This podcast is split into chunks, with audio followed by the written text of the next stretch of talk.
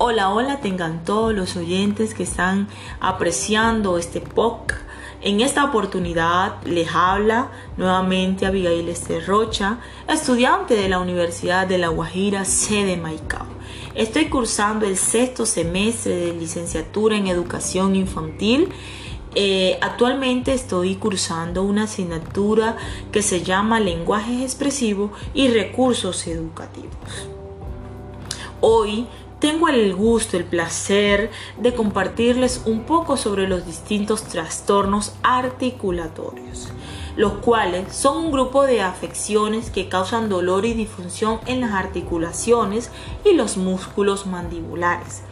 Estos tipos de trastornos articulatorios se conocen como disartria, disglosia, trastorno de la voz y trastornos orgánicos del aparato bucofonador.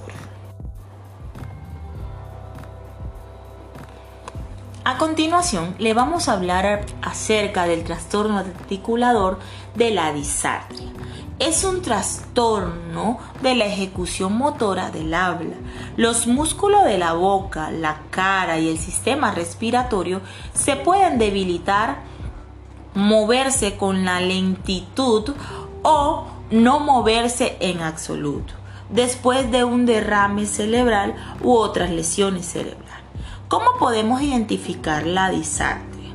En los niños que presentan eh, disartria, tiene frecuentemente una respiración entrecortada e irregular. Emiten los sonidos y las palabras en escaso aire, presentan una voz disfónica, nasalizada la, mayor, la mayoría de las veces y su articulación es muy dificultosa. Eh, ¿Cuáles son estos elementos que se tienen en cuenta para detectar la disartria? Eh, algunas de las pruebas eh, son las imágenes, como las resonancias magnéticas o las tomografías computarizadas. Crean imágenes detalladas del cerebro, la cabeza y el cuello que pueden ayudar a identificar la causa de los problemas del habla. También esos estudios del cerebro y los nervios, ambos, ambos eh, pueden ayudar a identificar el origen de los síntomas de esta detención temprana de la algunas metodologías de la disartria eh, que podemos utilizar para trabajar en el aula de clase con los niños eh, son esos ejercicios de respiración. Son fundamentales en los niños con disartria porque ayuda al diafragma del niño y de esta forma lo ayudará a optimizar la, la calidad de la voz. Además, eh, disminuye la fatiga y mejora el ritmo del habla.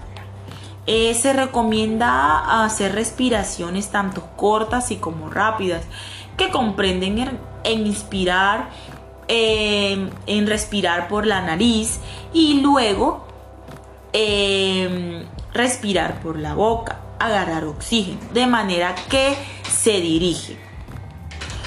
También está el trastorno articulador de la disglosia.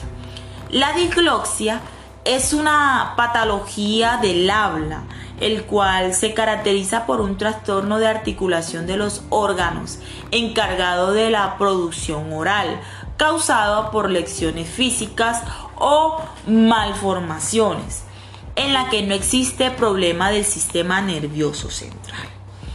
¿Cómo podemos identificar la disglosia? Eh, las personas con disglosia eh, producen alteraciones anatómicas u fisiológicas que dificulta en los niños la pronunciación de los fonemas. Eh, ¿Qué elementos podemos tener en cuenta para detectar la disglosia? Bueno, acá nos damos cuenta del problema de tipo cognitivo, tanto lo que es el fracaso escolar. Eh, también puede presentarse en estos niños eh, cierto rechazo a la hora de hablar tanto con la familia como en público.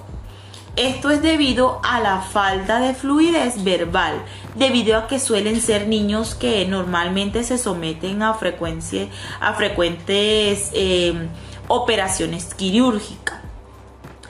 Eh, bueno, para nosotros poder implementar una metodología con firmeza para trabajar en el aula de clase, debemos de tomar en cuenta eh, esos instrumentos eh, de vientos, como por decir la flauta, las trompetas, entre otros hinchar lo que son las mejillas con frecuencia, cerrando los labios para luego expulsar el aire de forma explosiva. También vamos a hablarle acerca sobre el trastorno de la voz como uno de los trastornos articulatorios importantes que pueden verse en, el aula de clase.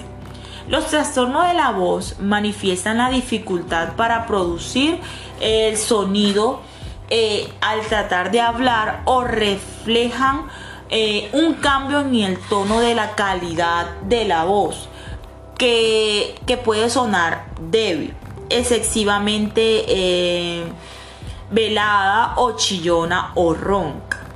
¿Cómo podemos nosotros identificar e identificar este trastorno de la voz en las personas eh, que presentan este problema? Bueno, eh, podemos decir que está estructurado o forma de los músculos y huesos empleados para producir los sonidos del habla. Estos cambios pueden incluir lo que es el paladar hendido y problemas en los dientes de la voz, eh, se vuelve ronca o rasgada. Eh, ha perdido la habilidad de lograr algunas notas altas cuando canta, su voz se reprende, eh, suena más profunda, su garganta se siente a menudo irritada, con dolor o cansada. Acá se debe de esforzarse para hablar. ¿Qué elementos podemos utilizar o qué podemos detectar? ¿Cuándo podemos detectar los trastornos de la voz? Más bien, acá lo podemos detectar cuando siente una respiración ruidosa, una pérdida de tono vocal, ahogarse o toser al, desglutir un alimento como las bebidas o la saliva. Tiene la necesidad de tomar eh, aire frecuentes al hablar ¿Qué metodología podemos utilizar en un aula de clase con un niño de este trastorno de la voz?